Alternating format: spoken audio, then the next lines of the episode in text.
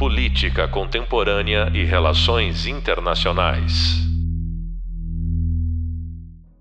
Olá, bem-vindos ao podcast da disciplina Desafios de Segurança Internacional. Sou o professor Vinícius Guilherme Rodrigues Vieira e no podcast de hoje vamos falar sobre casos em que regras para prevenir a proliferação nuclear foram violadas. Vamos estruturar aqui o nosso bate-papo em torno de três grandes temas.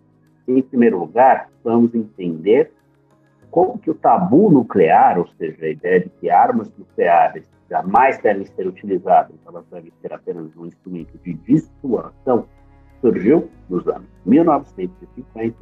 Depois, vamos aprofundar um pouco mais nosso conhecimento dos tratados de não proliferação, tratados relacionados, aquele que foi assinado lá em 68, que está em vigor desde 1970 e que impacta a maior parte do mundo. E junto com esse tratado, vamos também abordar outros controles de armas de destruição em massa que, além, claro, das armas nucleares.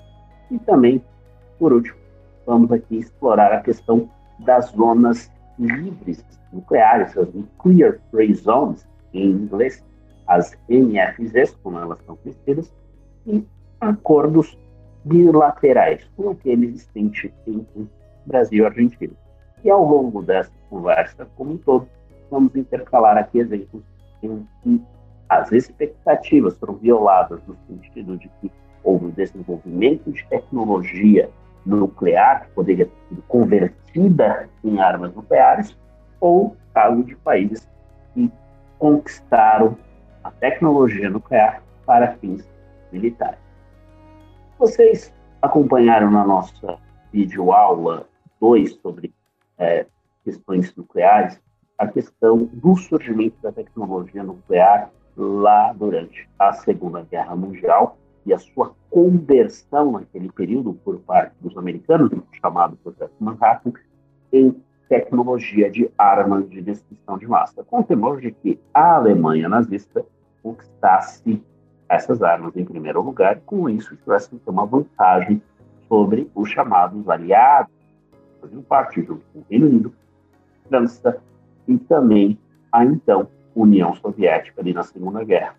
Os aliados vencem a guerra na Europa, porém, no Pacífico, as batalhas seguem até o segundo semestre, e é justamente ali no começo do segundo semestre, em agosto de 45, que os Estados Unidos lançam as primeiras armas nucleares, os únicos ataques nucleares até hoje registrados na história da humanidade, por a cidade japonesa de Hiroshima e Nagasaki, forçando assim o Império do Japão à sua rendição incondicional. Para além do fato de que claramente eram entendidos os efeitos que as armas atômicas causariam, ou seja, a morte instantânea de pessoas, do ponto de vista da mera estratégia militar, os eventos de Hiroshima e Nagasaki são explicados pelo fato de que os americanos, do ponto de vista militar, gostariam de entender na prática quais seriam os efeitos das armas nucleares e, portanto, encontraram ali, no contexto da potencial derrota do Japão, o momento ideal para testar esses armamentos. O fato é que mais de 200 mil pessoas perderam sua vida nesse ataque, tantas outras levaram sequelas pelo restante da vida. Os sobreviventes, até hoje, poucos não têm, por exemplo, toda uma série de questões associadas aos efeitos da radioatividade. Sabendo que estavam diante de uma arma de grande destruição potencial, outros países embarcam na corrida nuclear e estão bem-sucedidos na conquista de armas atômicas. Não só a União Soviética, que no pós-Segunda Guerra se torna um aliado não mais dos Estados Unidos, mas se torna o quê? Grande opositor de Washington na chamada Guerra Fria a partir de 49. Mas dois aliados americanos, no caso a França e o Reino Unido, também adquirem armas nucleares. Então, temos ali o começo da formação de um cartel nuclear. Em retrospectiva, em função dos horrores de Hiroshima e Nagasaki, muitos é, imaginam, olha, na verdade, armas nucleares não foram mais empregadas em função das consequências devastadoras, seria um método de aniquilação total do inimigo, ou então em função do fato de que, à medida em que os países foram acumulando ogivas nucleares, quem lançasse a primeira arma correria o risco de desencadear o que um conflito capaz de acabar com a humanidade. Porém, segundo a autora Nina Canwall, num artigo publicado em 1999, não disponível em português, apenas em inglês, que se chama em inglês Nuclear Taboo, ou seja, um tabu nuclear, apenas ao longo dos anos 50 foi desenvolvido um consenso em torno da ideia de que nós não poderíamos usar as armas nucleares de fato. Então, nós temos ali a questão, sim, de uma construção normativa, não de algo que é dado a priori, não há algo que é apenas relacionado àquilo que nós chamamos em relações internacionais de MAD, MAD. Em inglês quer dizer louco, né? E é a sigla para Mutual Assured Destruction, ou seja, destruição mútua assegurada. A ideia de que, usando armas nucleares, uma retaliação seria muito pior, levando aí à extinção da humanidade devido aos efeitos da radioatividade se espalharem potencialmente pelo globo. Portanto, a formação do tabu nuclear se dá muito mais em função de debates, em organizações internacionais na época, como a Organização das Nações Unidas, sobretudo, mas também em função da pressão de ativistas da sociedade civil que ainda impactaram pelo horror de Hiroshima e Nagasaki, persuadem líderes mundiais, países detentores de armas nucleares, a informalmente assumir o compromisso de que vão lançar, inicialmente, as armas, as armas servem apenas para dissuadir inimigos em potencial de ataques, seja de armas nucleares em si, seja de uma guerra convencional. Então, estamos aqui entendendo a construção desse tabu nuclear que até hoje permanece.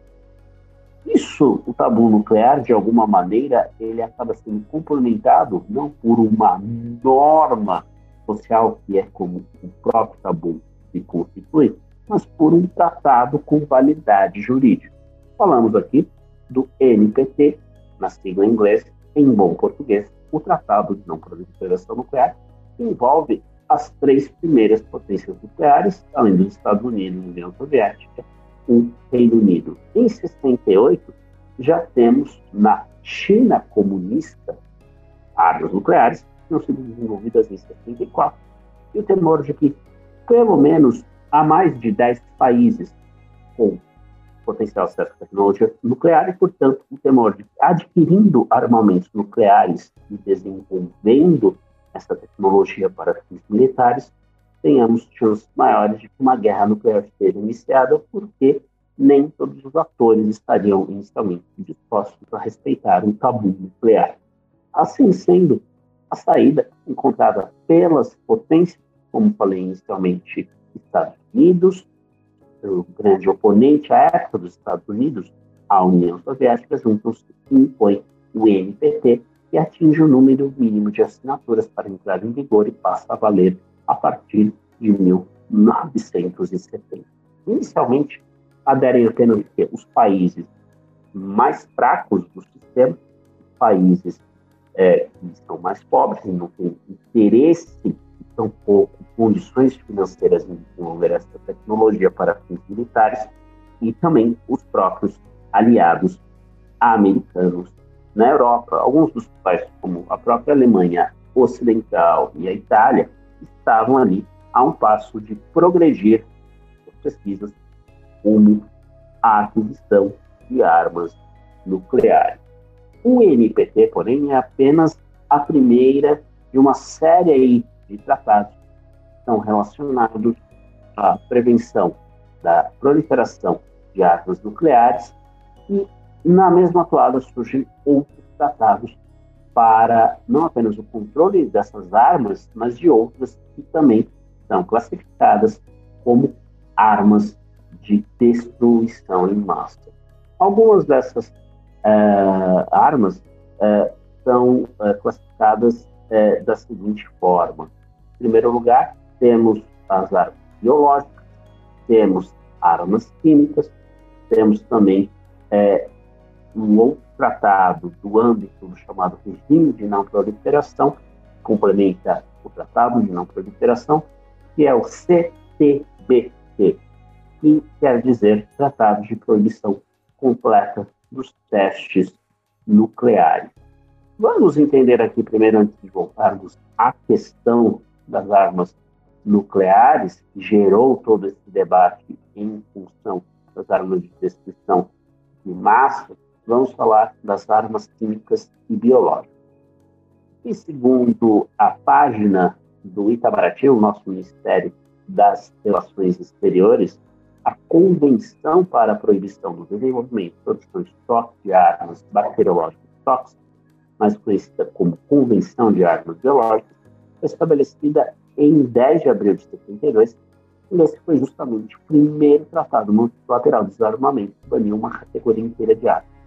Isso porque, que passa no NPT, no caso aqui desse tratado focado em armas químicas e biológicas, nós temos o banimento total por parte dos signatários. Enquanto o NPT reserva o direito aos países que já detinham armas nucleares à época de celebração do tratado, o direito de mantê-las.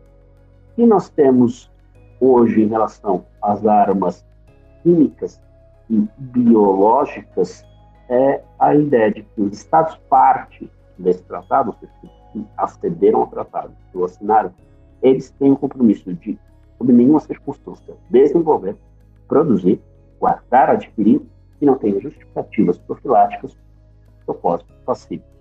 Tampouco eles podem desenvolver armas ou equipamentos destinados ao emprego desses agentes com caráter hostil. Desde a Primeira Guerra Mundial, ou seja, desde lá do século 20, anos 10, sabe que armas químicas podem ser usadas em grande quantidade.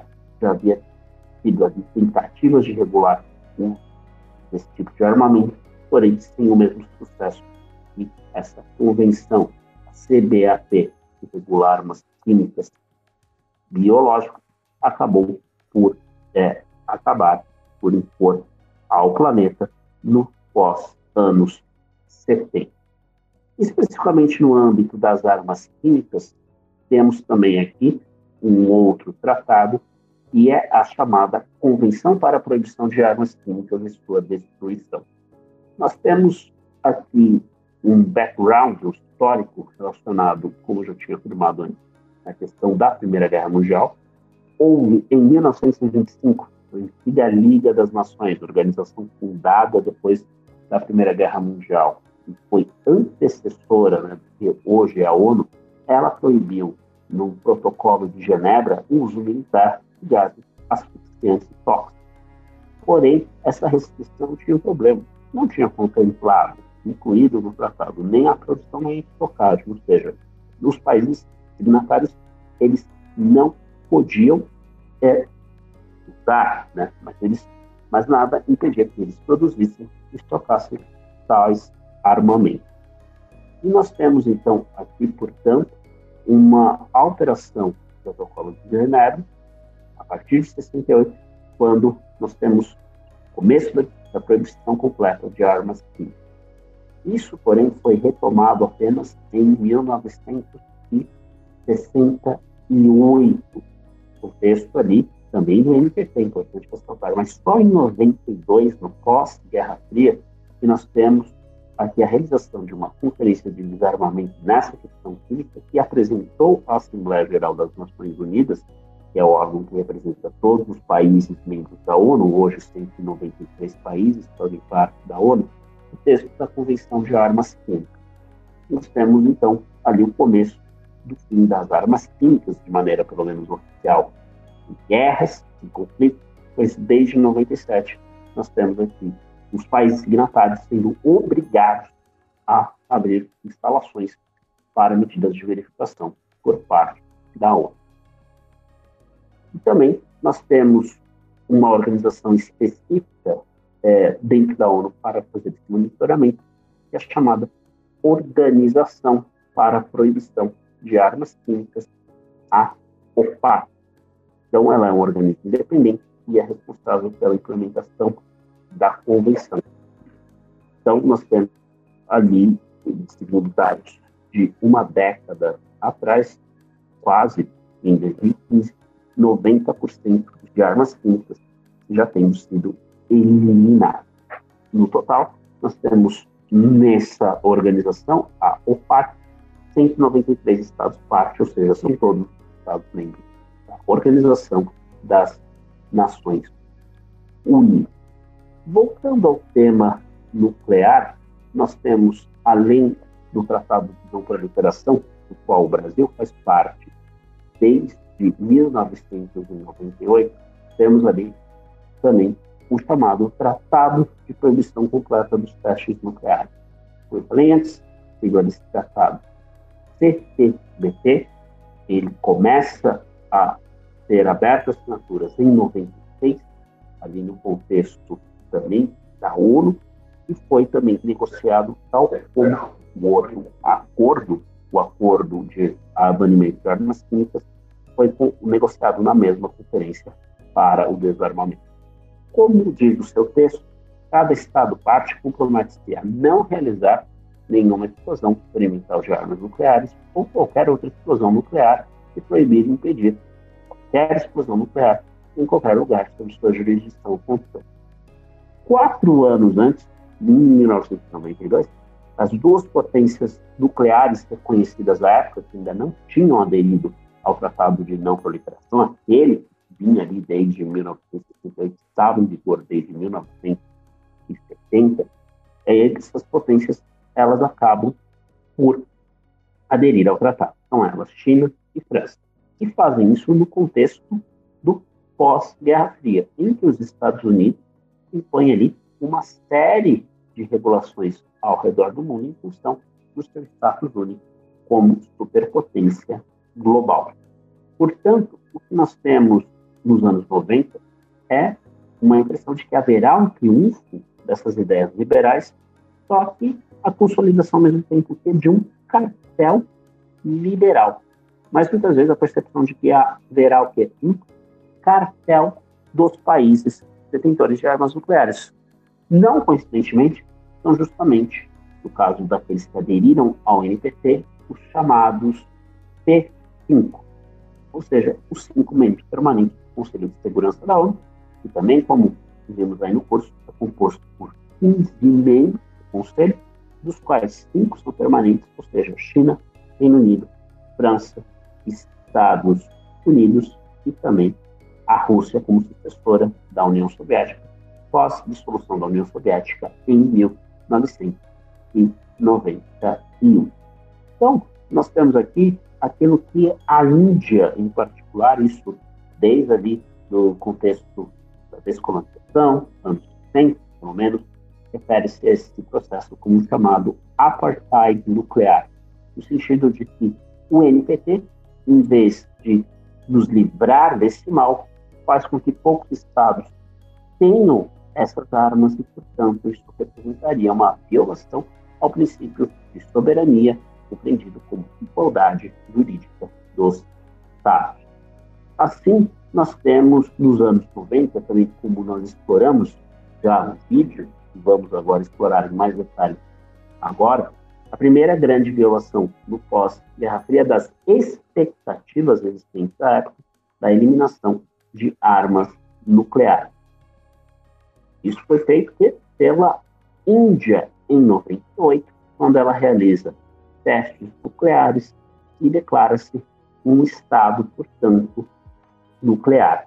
Declarando-se um Estado nuclear, ela não necessariamente entra no clube ali do NPT. Pelo contrário, sofre sanções, também como já explicamos, por parte dos Estados Unidos e Japão, porém essas sanções elas são depois abandonadas, deixadas de lado em 2001 e em 2005 nós temos a assinatura de um tratado pelos Estados Unidos reconhecendo na prática a Índia como uma potência nuclear. Portanto, nós temos ali um primeiro grande barco e ao lado da Índia, claro, temos o Paquistão, seu inimigo mortal, desde o surgimento dos dois países como nações independentes na partilha do sul da Ásia, então ocupada pelo Império Britânico, em 47. Portanto, nós temos ali, por um lado, a formação de um novo tratado, tenta proibir os testes, mas justamente nossos países entram na prática no clube nuclear ao fazer esses testes. Uma limitação do CTBT, que é o tratado que limita a realização dos testes, seria o fato de que ele, além de, obviamente, só se aplicar aos países que aderem a essa convenção, o fato de que, pelo menos, nós não temos, por parte dos países signatários, exceções, como no caso do TNP. Ou seja, todos os países, inclusive aqueles que já detêm armas nucleares e que aderiram ao tratado, eles devem não mais realizar testes nucleares. Então é importante a gente voltar aqui num pouco de tempo e entender que lá no contexto do tratado, lá em 96, nós tivemos um ano antes um teste nuclear realizado pela França numa ilha do Pacífico, que é de sua propriedade, o chamado atol de Bikini. E nós temos ali a França provocando impactos ambientais. Então, isso também serviu por parte da sociedade civil global, do movimento antinuclear, como instrumento para apoiar o CTBT. Então, países, porém, ainda não ratificaram esse tratado, ainda que possuam tecnologia, em alguns casos até mesmo armas nucleares. China e Estados Unidos são estados reconhecidos como nucleares pelo NPT não assinaram, tampouco o fez Israel, pelo menos desde os anos 70, tem sim um arsenal nuclear, embora de maneira não declarada. Egito e Irã, este último muito perto de obter armas nucleares, segundo diversos estudos e diversas análises, mídia e de especialistas na questão, também não ratificado. Não está, portanto, ainda em vigor o CTBT, mas, tal como na questão do tabu nuclear, há uma expectativa de que países não devam realizar testes relacionados à questão nuclear, no sentido de explodir artefatos desse tipo.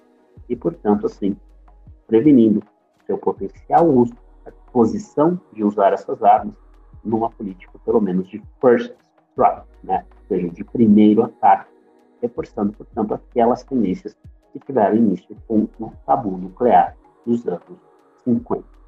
Nós temos não signatários, entre eles a Índia, o Paquistão, e um outro país, e também como nós chegamos a ver na nossa videoaula correspondente ao podcast, nós tivemos a República Democrática da Coreia, conhecida como Coreia do Norte, um Estado comunista, Estado de partido único, saindo do NPT no começo do século XXI e adentrando o que um mundo dos países com tecnologia nuclear e com armamento nuclear.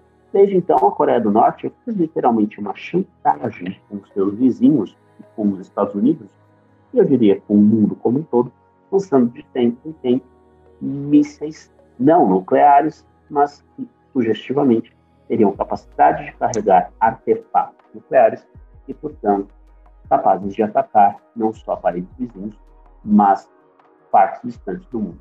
A única região do mundo que estaria livre do alcance desses mísseis seria justamente a América do Sul. Tendo falado aqui pontualmente dos tratados que previnem a proliferação armas de destruição em massa e também procurar aperfeiçoar a limitação do uso militar de tecnologia nuclear, provavelmente o CTBT, Agora nós temos a oportunidade de pensarmos em mecanismos que, diferentemente de todos esses que nós orientamos até agora, são mecanismos ditos multilaterais, ou seja, envolvem países das mais diversas partes do mundo. Temos também de pensar em soluções regionais e até mesmo bilaterais para que nós tenhamos o controle de armas nucleares. Então, vamos começar a abordar essa questão justamente na nossa região, a América Latina. A América Latina, ela tem o chamado Tratado para a Proteção de Armas Nucleares é, na região, o, o Tratado de Tlatelolco, tem esse nome, em referência ao local onde ele foi assinado no México, em 67. Então, em 67, ele é aberto às assinaturas, adesões, para transformar a América Latina e o Caribe como um todo como uma zona livre de armas nucleares. Parte dessa tentativa regional se deveu ao fato de que, no contexto da Guerra Fria, foi justamente na América Latina em que nós tivemos o maior risco de um conflito nuclear pós Hiroshima e Nagasaki. Chamada crise dos mísseis em Cuba, envolvendo Estados Unidos e União Soviética, lá em 62, em que nós tivemos a instalação de mísseis soviéticos em Cuba e os Estados Unidos ameaçando um ataque contra a União Soviética, no seu território, na Europa e na Ásia, de modo a retaliar os soviéticos por conta dessa ousadia de ter colocado a menos de 200 quilômetros, que é a distância entre Cuba e a Flórida, nos Estados Unidos, menos de 200 quilômetros do território América. Então, o que, que esse tratado prevê? Elementos similares àqueles tratados que já estudamos. Ele procura é, impedir teste, uso, fatura, produção, aquisição por qualquer modo quaisquer armas nucleares. E tem também aqui o compromisso de que, portanto, países signatários vão apenas acabar por usar instalações aqui para fins pacíficos. Então, nós temos aqui uma zona de não proliferação, que interessantemente é reconhecida por países que são as potências nucleares reconhecidas pelo NPT. Estados Unidos, Reino Unido, França, Chile e Rússia, embora não sejam latino-americanos, assinaram esse acordo e reconhecem que eles mesmos não vão instalar armas aqui. O Brasil ele adere a esse tratado pós-redemocratização quando o Brasil enterra seu programa nuclear para fins militares e, portanto, deixa de lado a ambição de se tornar uma potência com armas atômicas. Oficialmente, o Tratado de Tlatelolco ele é supervisionado pelo Organismo para a Proteção das Armas Nucleares na América Latina e no Caribe, tem sede no México. E, tal como no caso do tratado, o Brasil também integra. Além dessa zona do Tratado de Tlatelolco, nós temos outros tratados que seguiram, é, que envolvem é, outras regiões do mundo que têm potências nucleares. Temos também o Tratado de Rarotonga, que cobre o Sul Pacífico, Pacífico do Sul, assinado em 86. A ASEAN, que é a Associação das Nações do Sudeste Asiático, assinou o Tratado de Bangkok, compreendendo países que até são potências emergentes, portanto, poderiam estar a caminho de desenvolver armas e tecnologia, pelo menos nuclear, no caso de Indonésia, Malásia. Então, esse país, desde 97, não tem ali qualquer intenção, pelo menos oficial, de desenvolver armamento. Já visto que criaram essa zona livre de armas nucleares. Também temos nisso presente o Tratado também assinado em 2009 na Ásia Central. Interessantemente, cobre o Cazaquistão, que, como nós vimos, também é um país que detinha armas nucleares em seu território no período em que ele se separou da União Soviética, quando houve a dissolução dessa ex-grande potência. E temos também, desde 2009, o Tratado de Pilindaba, que cobre o que todo o continente africano. Não sendo assim, oficialmente apenas o Oriente Médio, o leste europeu, claro, outras regiões como o sul da Ásia, o leste asiático, América do Norte, incluindo o México e a Europa como um todo, não tem regulações regionais acerca da não proliferação. Porém, essas todas as regiões do mundo, inclusive o próprio Irã, que estaria próximo de ter a bomba, fazem parte do tratado de não proliferação. Então, no total, nós temos 39% da população mundial coberta por essas zonas de não proliferação, enquanto 47% da população mundial tem aqui países que fazem parte do clube de nações com armas nucleares, ou seja, o pai da ONU é Rússia, China, Estados Unidos, Reino Unido e França, além, claro, de Índia, na prática conhecida como falamos dos Estados Unidos, Paquistão, Israel e Coreia do Norte, a maior parte dessas populações países com armas nucleares, sem dúvida, composta por China e Índia, que são os países mais populosos do mundo. Especificamente no âmbito bilateral, é importante ressaltar o contexto da América do Sul, que além de termos aderido ao NPT, em 98, a Fratello, no começo dos anos 90, também fizemos no começo dos anos 90 um acordo com a Argentina, um acordo com a Argentina que redundou na chamada Agência Brasileira Argentina de Contabilidade Controle de Materiais Nucleares, a chamada ABAC, com dois Cs no final. Ela é uma organização intergovernamental formada pelos governos de Brasília e Buenos Aires, controlam os materiais nucleares e, portanto, fazem a verificação de ambos os lados em função de prevenir acidentes nucleares, mas, obviamente, de ter a certeza que Brasil e Argentina não vão desenvolver armas nucleares.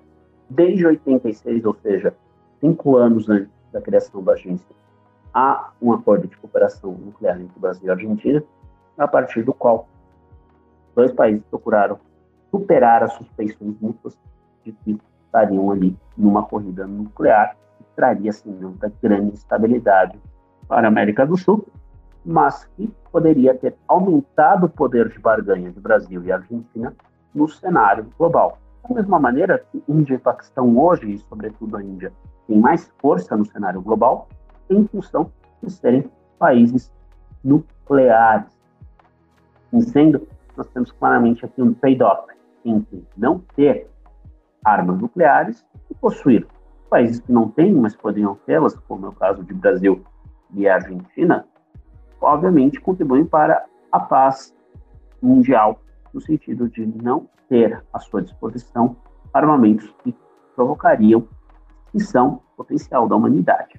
Mas do ponto de vista realista, do ponto de vista tradicional das relações internacionais, foca a maximização de poder dos Estados, Brasil e Argentina claramente, ao aderirem ao NPT, criarem mecanismos regionais de controle dos seus programas nucleares, eles acabaram por perder poder relativo, por sair ali do clube de grandes potências do qual, por exemplo, a Índia entrou ainda que no primeiro momento, lá em 98, tenha recebido sanções. 98, por ironia, é o mesmo ano que o Brasil entrou no NPT, a Índia país à época muito similar ao Brasil em termos de perfil internacional, status internacional, detonando o seu primeiro artefato nuclear naquilo que foi descrito como uma explosão pacífica, mas claramente anunciou ao mundo a existência de uma nova potência nuclear.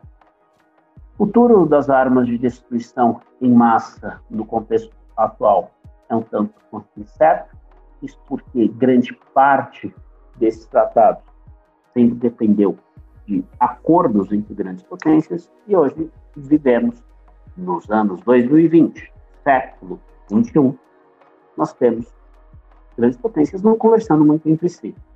De um lado, Unidos e seus aliados históricos, França e Reino Unido, de outro, China e Rússia, aquilo que já foi descrito pelo presidente chinês Xi Jinping como uma aliança sem limites com Vladimir Putin líder russo em 2023.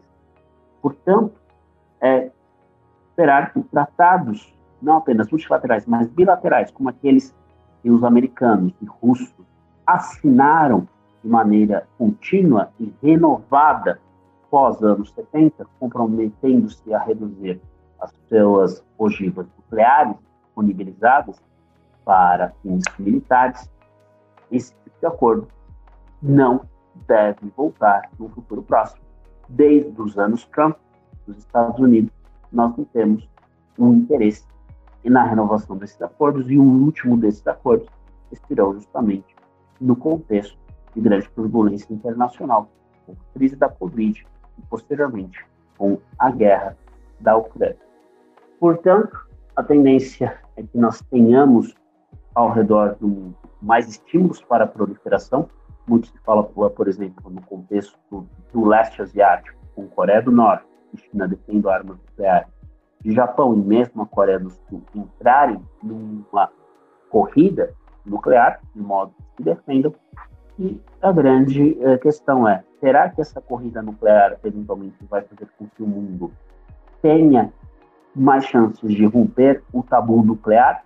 Lembre-se, não importa tanto aquilo que a letra da lei, seja ela doméstica, na forma de constituições, a Constituição do Brasil, aliás, é importante lembrar, proíbe que o Brasil desenvolva armas nucleares, ou então na forma de direito internacional com acordos entre países ou acordos que dão origem a organizações internacionais, como, por exemplo, é o caso da criação da Agência Internacional de Energia Atômica também nos anos 50, e monitora as provisões e, portanto, o eventual cumprimento ou descumprimento das regras do NPT, que estão em vigor desde o começo dos anos 70.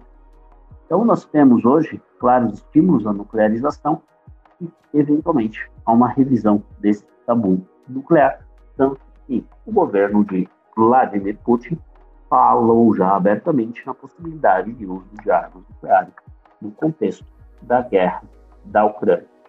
Outras armas de destruição em massa teriam já sido utilizadas mesmo em contemporâneos contra minorias em conflitos mais localizados, o que também coloca em xeque a real aplicação de dispositivos que proíbem o uso de armas biológicas e químicas ao redor do mundo. Portanto, para concluirmos, é importante ter em mente que mais do que tratados oficiais, o que talvez gere pressão sobre os países para não desenvolver programas nucleares e não use armas nucleares ou qualquer outro tipo de arma de destruição em massa, consiste no desenvolvimento de ideias e normas sociais como o tabu nuclear. Deveria existir um tabu mais eficiente e efetivo por parte da sociedade civil global para que os países ficassem constrangidos a usar quaisquer armas de destruição em massa, sejam elas nucleares, sejam elas químicas ou biológicas, ou de quaisquer natureza tecnológica que venha a ser desenvolvida com a capacidade de destruir, se não a humanidade como toda, mas de promover a destruição de populações inteiras. Portanto, como vimos hoje, um mundo livre de armas nucleares, armas de destruição em massa, permanece ainda um sonho distante. Vamos entender o melhor porque disso com ainda mais detalhes no nosso próximo podcast com o professor União 9. Antes disso, mantenha as leituras obrigatórias em dia. Até a próxima!